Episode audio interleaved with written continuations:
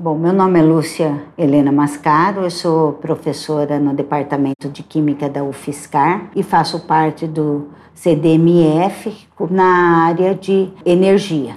Sou uma das pesquisadoras principais dentro do centro e estou ligada ao tema de energia. CDMF Pesquisa, um dropcast sobre as pesquisas desenvolvidas no Centro de Desenvolvimento de Materiais Funcionais, na voz dos próprios pesquisadores. O que nós fazemos em nosso laboratório, ah, dentro do centro, é o desenvolvimento de materiais funcionais para aplicação da área de energia. Na área de energia, nós temos vários processos, tanto a conversão de uma, a partir de uma reação química, eu produzir uma energia elétrica para que se possa ter utilizada, como também o desenvolvimento de materiais em que eu vou transformar por uma reação química a produção de um combustível. Então essas são as temáticas que eu trabalho.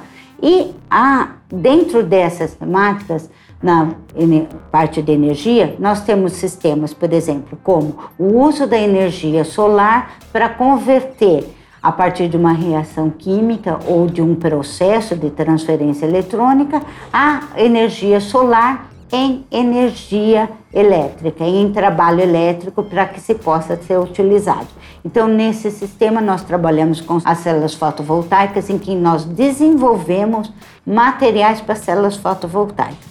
Nessa parte, o interesse é desenvolver técnicas mais baratas para a produção dos materiais, técnicas mais amigáveis em termos de uso de energia ou em uso de reagentes mais disponíveis e menos tóxicos. Por exemplo, uma das coisas é substituição nas células solares do sulfeto de cádmio e seleneto de cádmio por uh, materiais que usam cobre, estanho, que são mais amigáveis ambientalmente e que estão mais disponíveis. Uh, a outra é, ao invés de uso de técnicas físicas que envolvem altas temperaturas ou alto vácuo é os processos de eletrodeposição, onde eu vou fazer essa possibilidade de obter esses materiais, esses semicondutores, por um custo bem menor, em diferentes materiais, em diferentes substratos, sem usar temperatura, sem usar alto vácuo, a partir de sais em solução que são bem mais baratos do que o, os materiais de base para fazer os sistemas físicos. Então, nesses sistemas de fotovoltaica, nós trabalhamos principalmente com desenvolvimento de materiais e técnica para obter esses materiais.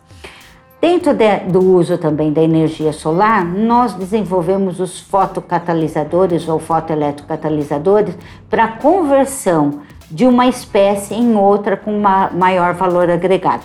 Como por exemplo a redução do CO2, como uma fotossíntese sintética em que eu vou transformar esse CO2 presente, então na, na natureza, como um gás que traz problemas, né, como o aquecimento solar, eu vou converter esse CO2 em alguma coisa com valor agregado como um combustível, por exemplo, metanol, etanol, ou outros reagentes uh, orgânicos com uma cadeia maior que possa depois ser utilizados em, na produção de outras espécies. Então essa também, através da, da, do uso da energia solar, eu posso transformar CO2 numa espécie para uso como combustível.